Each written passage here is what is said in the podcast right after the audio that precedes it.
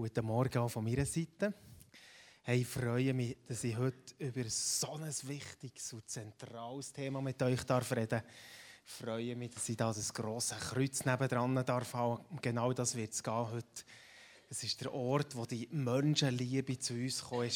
Nie ist sie mehr sichtbar geworden als dort am Kreuz, wo sie, wo sie Jesus uns gezeigt hat. Es ist schon ein paar Jahre her, wo ich mit den Kindern äh, auf den Bauberg gegangen Pony reiten. Ich weiß nicht, ein paar Familien hier kennen das vielleicht. Der Schweizer Aschi, der hat so einen Ponyhof dort. Äh, mit x Ponys, oder? Und dann kannst du dich dort anmelden und dann bekommst du dein Pony und dann darfst du es nehmen und kannst irgendwo irgendeine Runde machen und bringst es dann nach einer Stunde wieder zurück. Und so bin ich auch gegangen mit, mit den Kindern, dort das Pony geschnappt, das wird ihm zugeteilt. Und mit der Zeit habe ich gewusst, ein Pony ist ganz speziell. Das habe ich lieber nicht wollen, aber meistens habe ich das bekommen. Weil das Pony, das hat nämlich einen unglaublichen Drang gehabt, immer wieder zurück zum Stall zu gehen. Und ähm, dann habe ich auch das genommen und, wirklich ich meine ganze Kraft gebraucht, um das irgendwie von dem Stall, der, von dem Hof wegzubringen.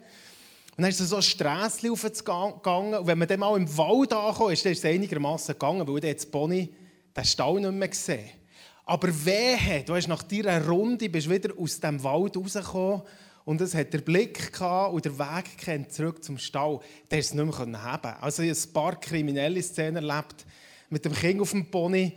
Der Papa hing nachher, die Leine versucht es zu behalten und das hat galoppiert auf den Stall zu. Einfach nur eins im Kopf, zurück zum Stall. Ich wünsche mir eigentlich ein bisschen so die Pony-Mentalität immer wieder zurück zum Kreuz. Das Kreuz ist der Ort vom Leben. Nicht nur dann, wenn wir Jesus zuerst mal begegnen, sondern das Kreuz ist der Ort vom Leben für jedes, der hier innen hockt. 10, 20, 30 Jahre mit Jesus unterwegs ist. Und manchmal vergessen wir das. Und es tut gut, gerade Karfreitag, Ostern noch mal einzutauchen in die Geschichte, die da passiert ist. Ich habe Johann gestern Abend noch gefragt, gesagt, du, ich würde gerne über das Kreuz predigen. Was würdest du jetzt, was würdest du nehmen von dieser Geschichte? Und er hat überlegt und gesagt, ich würde, ich würde das nehmen, wo der Pilatus seine Hänge gewaschen hat. Ich dachte, das ist jetzt noch eine spezielle Geschichte. Warum denn? Ja, der hat es ganz besonders gut gemacht. Weil er hat gesagt, mit der Kreuzigung von Jesus will ich nichts zu tun haben. Ich glaube, dass das Kreuz ganz, ganz viel mit unserem Leben zu tun hat. Aus so einem Segen auslöst immer wieder neu. Ich habe der Mersu gebeten, dass er äh, aus dem Markus-Evangelium den Text von dieser Kreuzigungsszene einfach mal vorliest, uns mit nimmt. Und ich möchte es gerne verteufeln und mit euch so richtig in die Geschichte eintauchen, die dort vor dem Kreuz passiert ist. Merci, Mersu. Merci. Da führten ihn die Kriegsknechte hinein in den Hof. Das ist das Prätorium. Und sie riefen die ganze Schar zusammen, legten ihm einen Purpurmantel um, flochten eine Dornenkrone und setzten sie ihm auf. Und sie fingen an, ihn zu grüßen. Sei gegrüßt, König der Juden! Und sie schlugen sein Haupt mit einem Rohr, spuckten ihn an, beugten die Knie und fielen vor ihm nieder. Und nachdem sie ihn verspottet hatten, zogen sie ihm den Purpurmantel aus, legten ihm seine eigenen Kleider an und sie führten ihn hinaus, um ihn zu kreuzigen. Und sie zwangen einen Vorübergehenden, der vom Feld kam, Simon von Kyrene, den Vater von Alexander und Rufus, ihm das Kreuz zu tragen. Und sie brachten ihn auf den Platz Golgatha, das heißt übersetzt Schädelstätte und sie gaben ihm Myrrenwein zu trinken, aber er nahm ihn nicht. Und nachdem sie ihn gekreuzigt hatten, teilten sie seine Kleider und warfen das Los darüber, was jeder bekommen sollte. Es war aber die dritte Stunde, als sie ihn kreuzigten, und die Inschrift, die seine Schuld anzeigte, war darüber geschrieben, der König der Juden. Und mit ihm kreuzigten sie zwei Räuber, eine zu seiner Rechten und eine zu seiner Linken. Da wurde die Schrift erfüllt, die spricht, und er ist unter die Gesetzlosen gerechnet worden. Und die Vorübergehenden lästerten ihn, schüttelten den Kopf und sprachen, Ha, der du den Tempel zerstörst und ihn drei Tagen aufbaust, rette dich selbst und steige vom Kreuz herab. Gleicherweise spotten aber auch die obersten Priester untereinander samt den Schriftgelehrten und sprachen, andere hat er gerettet, sich selbst kann er nicht retten. Der Christus, der König von Israel, steige nun vom Kreuz herab, damit wir sehen und glauben. Auch die, welche mit ihm gekreuzigt wurden, schmähten ihn. Als aber die sechste Stunde anbrach, kam eine Finsternis über das ganze Land bis zur neunten Stunde. Und um die neunte Stunde rief Jesus mit lauter Stimme und sprach, Eloi, Eloi, lama sabachthani. Das heißt übersetzt, mein Gott, mein Gott, warum hast du mich verlassen? Und etliche der Umstehenden, die es hörten, sprachen, siehe, er ruft den Elia. Einer aber rief und füllte einen Schwamm mit Essig und steckte ihn auf ein Rohr, gab ihm zu trinken und sprach, halt, lasst uns sehen, ob Elia kommt, um ihn herabzunehmen. Jesus aber stieß einen lauten Schrei aus und verschied. Und der Vorhang im Tempel riss von oben bis unten in zwei.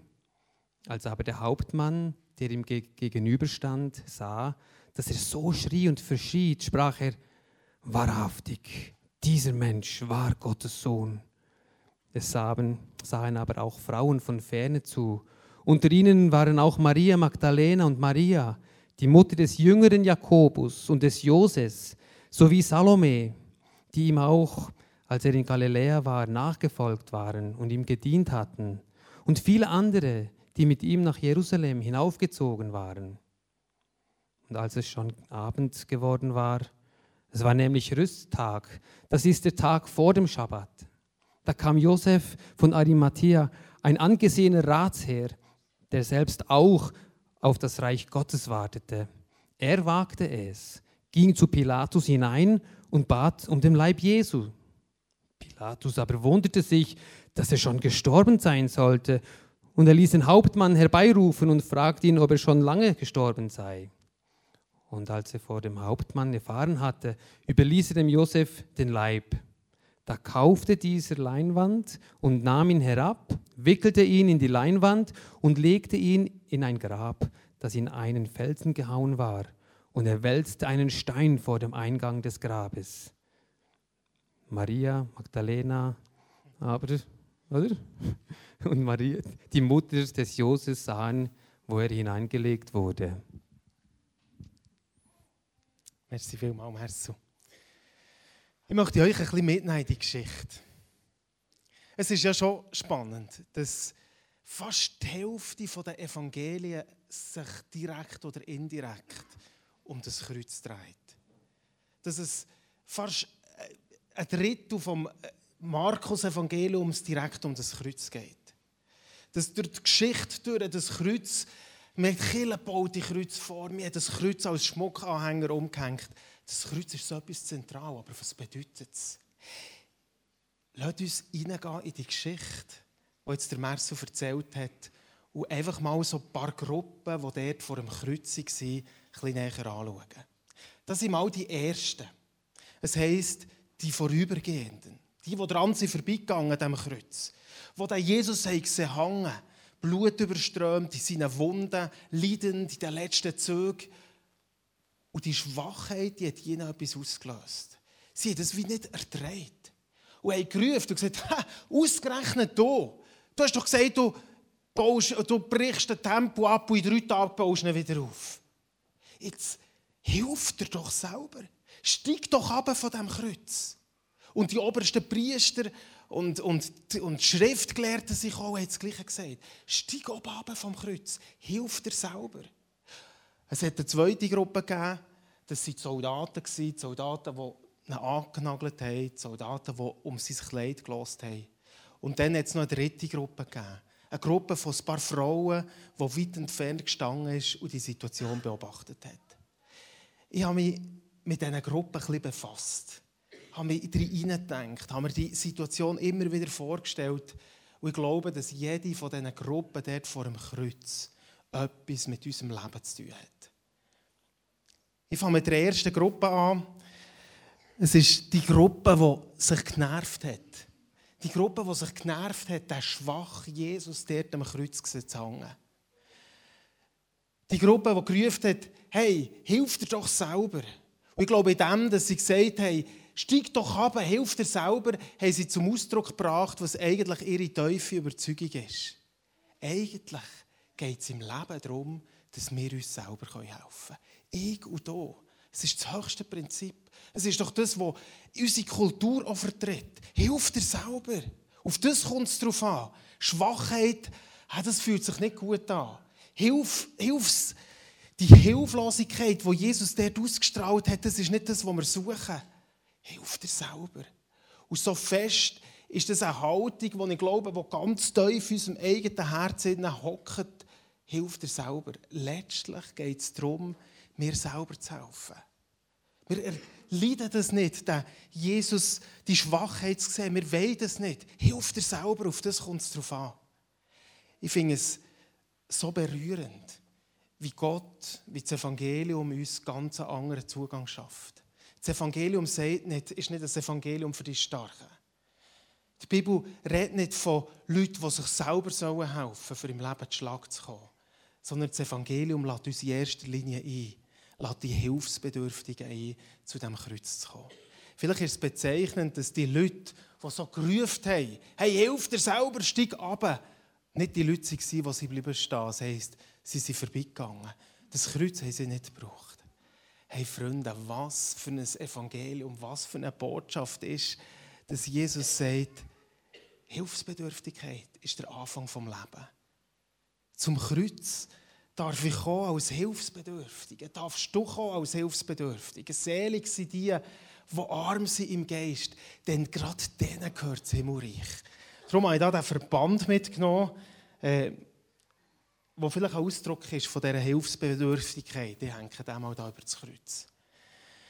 Als ich da im Dezember im Spital war und mein äh, Knie operieren liess, hatte ich auch mit dieser Hilfsbedürftigkeit ein bisschen zu tun. Es fühlt sich manchmal richtig blöd an wenn du dort in diesem Bett hockst und für alles musst lüten und noch jemanden brauchst, der dich auf das WC begleitet und die Schwester bleibt vor dem WC stehen und sagt, äh, sag jetzt einfach, wenn ihr diese Hilfe braucht. Und du denkst, sicher kann ich mir noch selber helfen, da komme ich jetzt wohl noch zu Schlag. Und knorzt ist dich da eine halbe Stunde um, weil du ja nicht willst zugeben dass du Hilfe brauchst.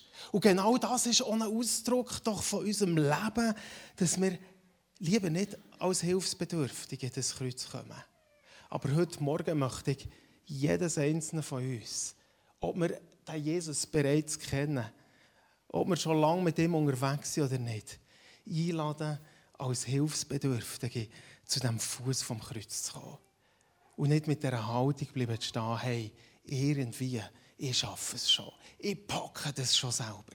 Jesus lässt uns ein, sagen, komm, ja, ich darf hilfsbedürftig sein. Was heisst das? Was ist deine Hilfsbedürftigkeit?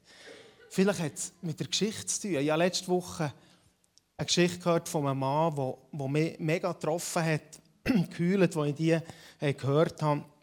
Ein Mann, der mit äh, sieben, seinem Geburtstag sich gefreut hat, wie ein Kind freut auf einen Geburtstag.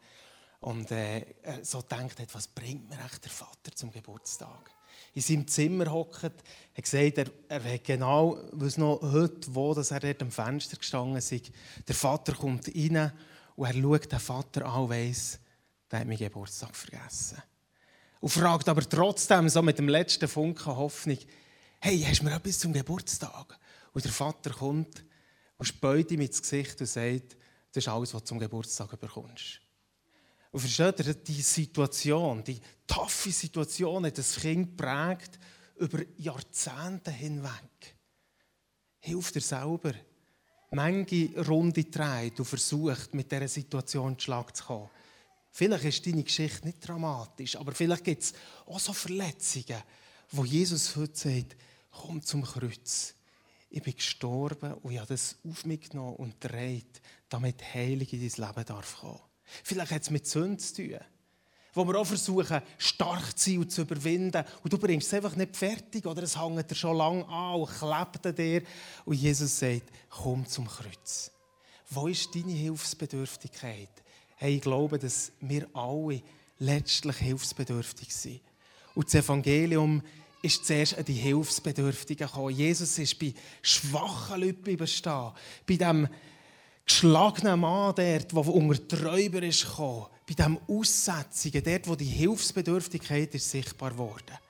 Und ich möchte euch heute mit den Leuten, die in dieser Haltung neben dem Kreuz vorbeigegangen sind und gesagt haben, hilf dir doch selber, wir müssen doch selber die Schlag im Leben, möchte dir sagen, hey, das ist nicht der Punkt vom Evangelium. Jesus lässt uns sein, hilfsbedürftig und schwach zu sein, als schwache Hilfsbedürftige daher zu kommen. Es hat eine zweite Gruppe gegeben, eine Gruppe von Soldaten, die dort irgendwo vor einem Kreuz war. Und die Kleider von Jesus in ihrer Mitte hatten. Und die Soldaten haben um die Kleider gelöselt oder gewürfelt und haben geschaut, wer das welchen Anteil bekommt von diesen Kleidern von Jesus. Und es hat mich noch beschäftigt. Jetzt ist der Jesus ihrem Rücken als gekreuzigter Hinter und sie beschäftigen sich mit ihrem Kleid. Hinter ihnen ist der Ort vom Leben, die Einladung von Jesus zu dem Leben zu kommen.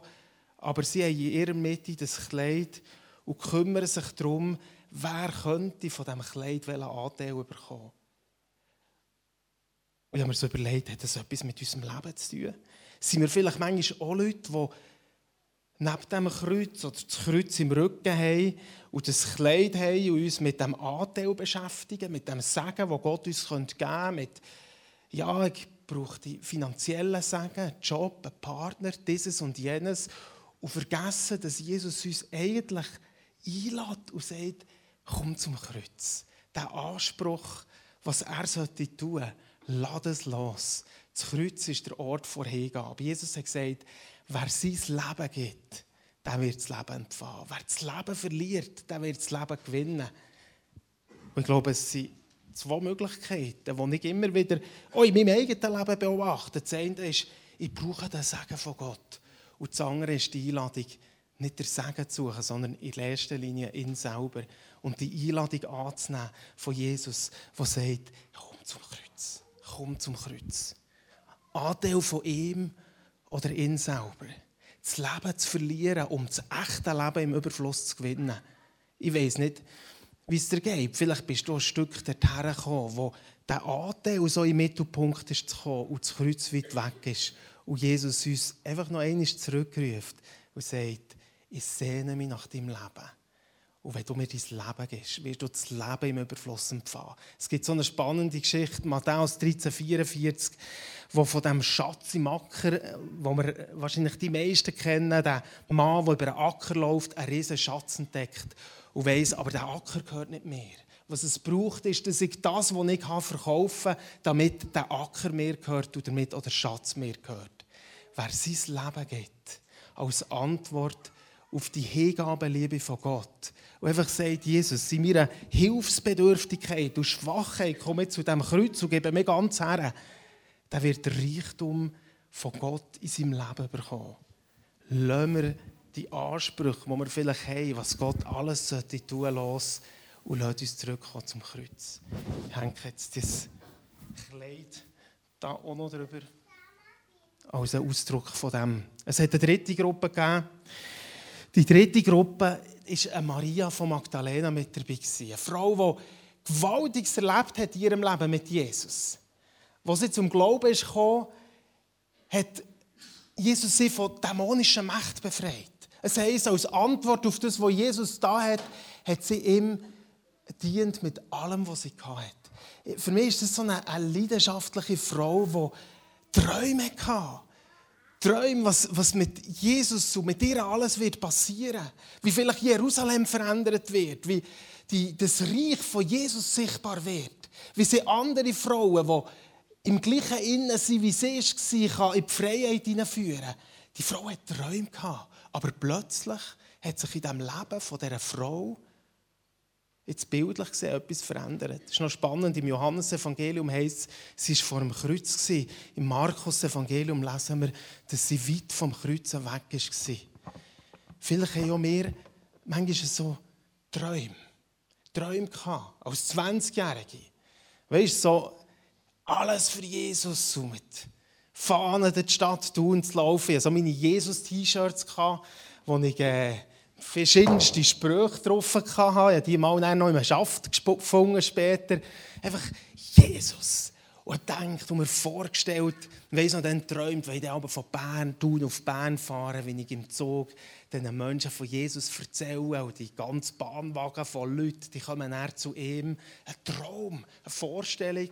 Und irgendwann ist das ein bisschen zerplatzt oder das Leben hat sie eingeholt.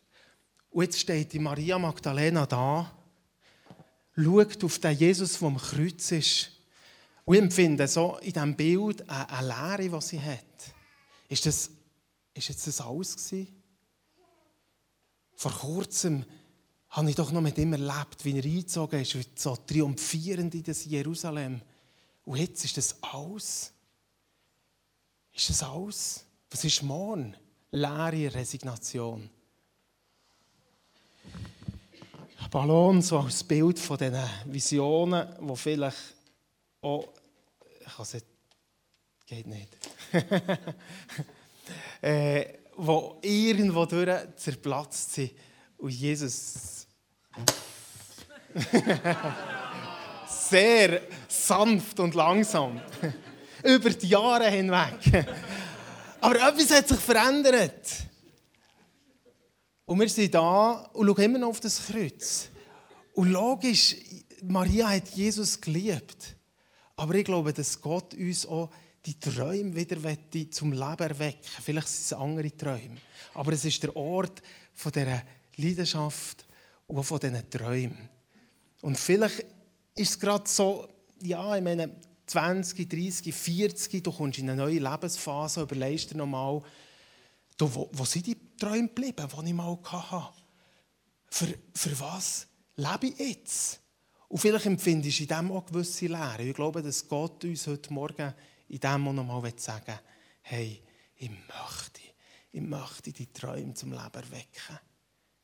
Seht ihr die drei Gruppen? Die drei Gruppen, die dort vor dem Kreuz waren. Die einen, die in dieser Überzeugung vorbeigelaufen sind, hilft er selber. Das Evangelium lässt uns ein, einfach hilflos zu diesem Kreuz zu kommen.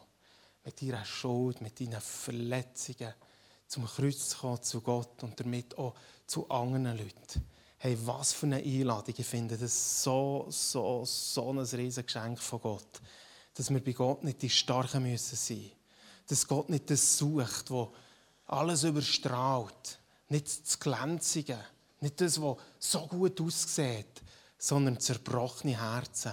Und er sagt, dort will ich reinkommen. Komm mit deinem zerbrochenen Herz. Es hat einen vierten Teil in dieser Geschichte. Ein Mann, der uns widerspiegeln könnte ein Hauptmann, der eigentlich in allen drei Szenen daheim ist. Er war einer von denen, der vermutlich auch gesagt hat am Anfang, hey, hilf dir doch selber. Was für eine Schwachheit kommt da zum Ausdruck? Er war aber auch einer von denen, der neben den Soldaten gestanden ist, die um das Kleid gelöselt haben und einfach einen Anteil haben von ihm. Und er ist als Hauptmann wahrscheinlich in einer gewissen Distanz zum Kreuz gestanden und hat das Ganze mal beobachtet. Aber dann ist etwas mit seinem Herz passiert. Die Evangelien sagen uns nicht genau, in welchem Moment. Aber am Schluss vom Leben von Jesus, wo er miterlebt, wie plötzlich die Finsternis kommt, wie das Erdbeben kommt, wo er dort vor dem Kreuz ist und Jesus gehört mit seinem Vater reden und diesen Menschen vergibt. Da ist sein Herz in allen Fragen berührt worden und hat gemerkt, das betrifft mich das Kreuz da hier, das hat mit meinem Leben zu tun. Und er ist der, der vor dran den Schritt darauf zumacht und sagt, der da hier ist wirklich Gottes Sohn. Ihm will ich mein Leben geben. Und so lade ich uns ein, auch heute Morgen, wo immer dass wir stehen, vielleicht irgendwo unter dem Druck, ich müsste doch eigentlich die Schlag haben und ich schaffe es nicht. Überwältigt vom Leben, von, von Schuld, von was auch immer, Verletzungen.